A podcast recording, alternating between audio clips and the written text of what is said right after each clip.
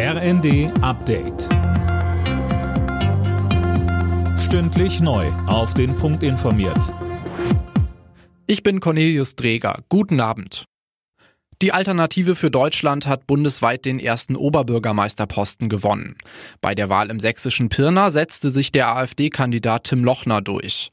Lochner reichte im zweiten Wahlgang dafür die einfache Mehrheit. Er kam auf über 38 Prozent der Stimmen und liegt damit weit vor den Kandidaten der CDU und der Freien Wähler. Damit besetzt die AfD jetzt zwei kommunale Spitzenposten in Deutschland. Im Juni hatte Robert Sesselmann die Landratswahl im thüringischen Kreis Sonneberg gewonnen. Das Wirtschaftsministerium wehrt sich gegen Kritik am abrupten Ende der Förderung von Elektroautos. Nur noch bis Mitternacht kann der Umweltbonus beantragt werden. Danach ist dann Schluss.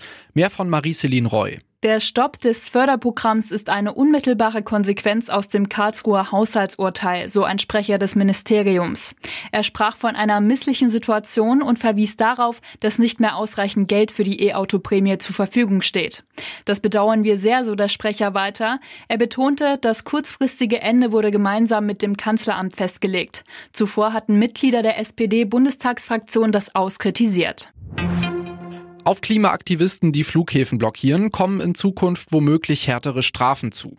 Dafür setzt sich Verkehrsminister Wissing ein. Er ist dazu bereits mit Justizminister Buschmann im Gespräch, sagte er der Bild am Sonntag. In der Bundesliga bleibt Bayern München Leverkusen auf den Fersen. Gegen Stuttgart stand es am Ende 3 zu 0.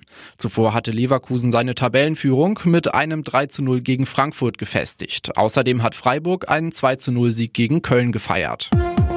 Alle Nachrichten auf rnd.de